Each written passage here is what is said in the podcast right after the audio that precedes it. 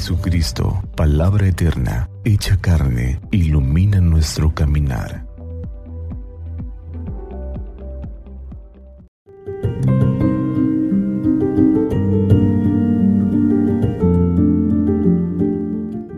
Miércoles 11 de enero del año 2022. Miércoles de la primera semana del tiempo ordinario. Del Santo Evangelio según San Marcos capítulo 1, versículo del 29 al 39.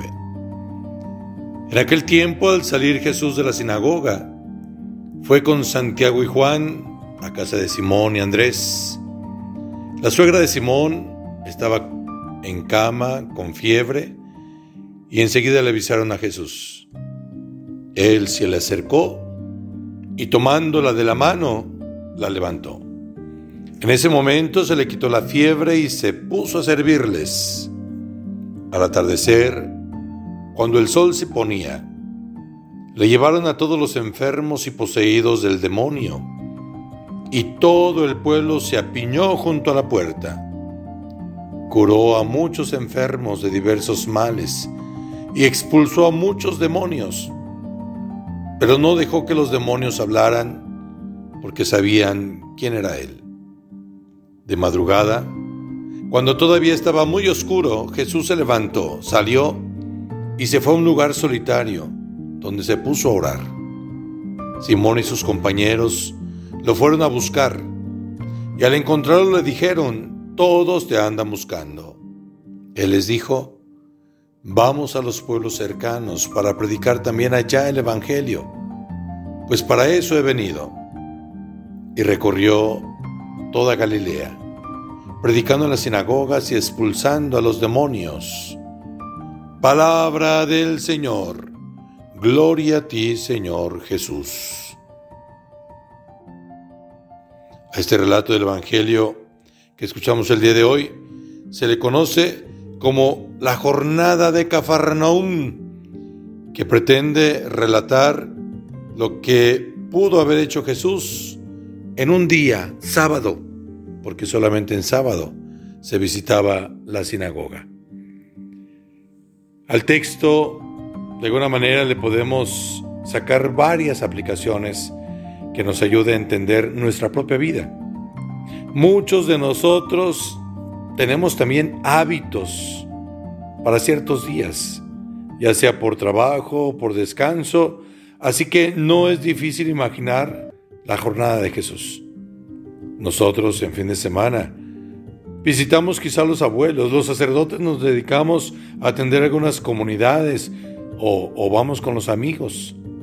Pues entendemos que el día del descanso no significa un día sin actividad, sino un día para disfrutar de la vida de manera diferente. El Evangelio nos enseña la importancia del encuentro con la comunidad en la oración. Nos hace sentir pueblo, con aquellos que a lo mejor no convivimos ordinariamente. Nos hace sentir corresponsables con los más necesitados.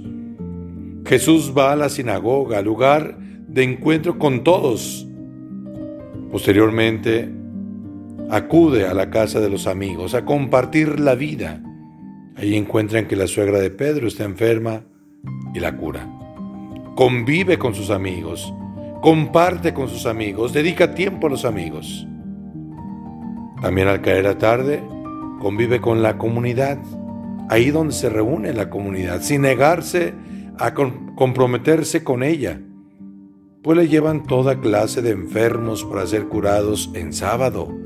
Recordemos que los sábados no era fácil realizar actividades de ese tipo. Pero lo más importante es lo que hace Jesús al caer la tarde, la noche o en la madrugada. El diálogo a solas con su Padre. Es desde allí desde donde se impulsa su misión. Muy de madrugada, cuando cantan los gallos, se encuentra solas con su Padre, con aquel que sabe que lo escucha en la oración personal. Son como estos cuatro momentos que puede tener cualquiera de nuestros días. La vida con la comunidad en la oración. la vida con los amigos en la privacidad, la vida con la comunidad en la plaza pública, la soledad con Dios, de donde agarramos fuerza para continuar viviendo. Ánimo, que el ejemplo de Jesús impregne nuestra vida y nuestras actividades. Que Dios los bendiga a todos.